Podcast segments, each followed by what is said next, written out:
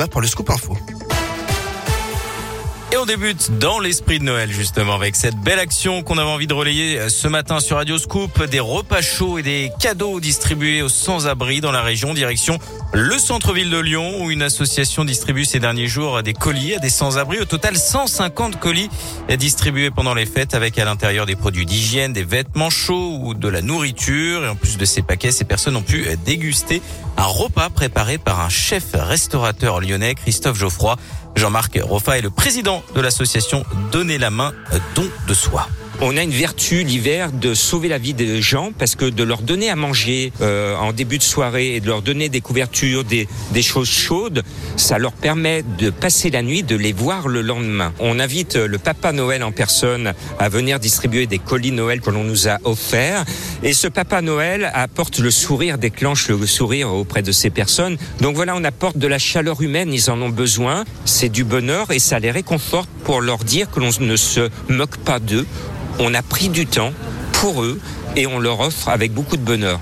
Et l'association a également invité chacune des personnes sans abri rencontrées dans un restaurant de la ville hier à midi. Bravo à elle.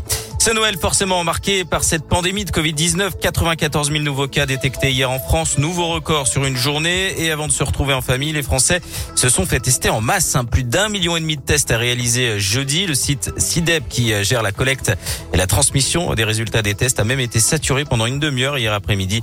Depuis, euh, tout est rentré dans l'ordre. Rappelons qu'un conseil euh, de défense sanitaire se tiendra lundi autour d'Emmanuel Macron avant le conseil des ministres. Au menu, la transformation du pass sanitaire en passe vaccinal. Le projet de loi doit être examiné mercredi à l'Assemblée nationale pour une entrée en vigueur dès le 15 janvier. Et si vous souhaitez euh, faire votre dose de rappel, sachez que le délai est passé hier de 5 à 4 mois par rapport à la dernière injection.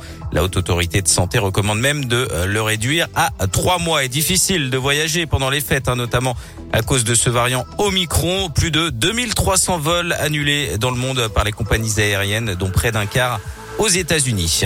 Dans la région, un accident grave hier dans l'un, un choc violent entre une camionnette et une voiture survenu vers 18h sur une route de Valserone.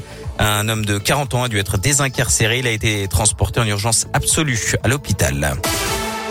Dans l'actu également, les enfoirés qui ont dévoilé hier leur hymne 2022 qui s'intitulera ah. Il y aura toujours un rendez-vous. Alors il faudra encore patienter, hein, Bastien, pour l'écouter puisque le titre ne sera pas disponible avant le 10 janvier. Vous le découvrirez bien évidemment sur Radio Scoop. Ce qu'on sait pour le moment, c'est que les paroles sont signées Jacques Vénérouzeau qui a travaillé pour Johnny Hallyday, Michel Sardou ou encore Céline Dion. Et oui, effectivement, et vous retrouvez toutes les infos euh, sur cet hymne sur radioscoop.com.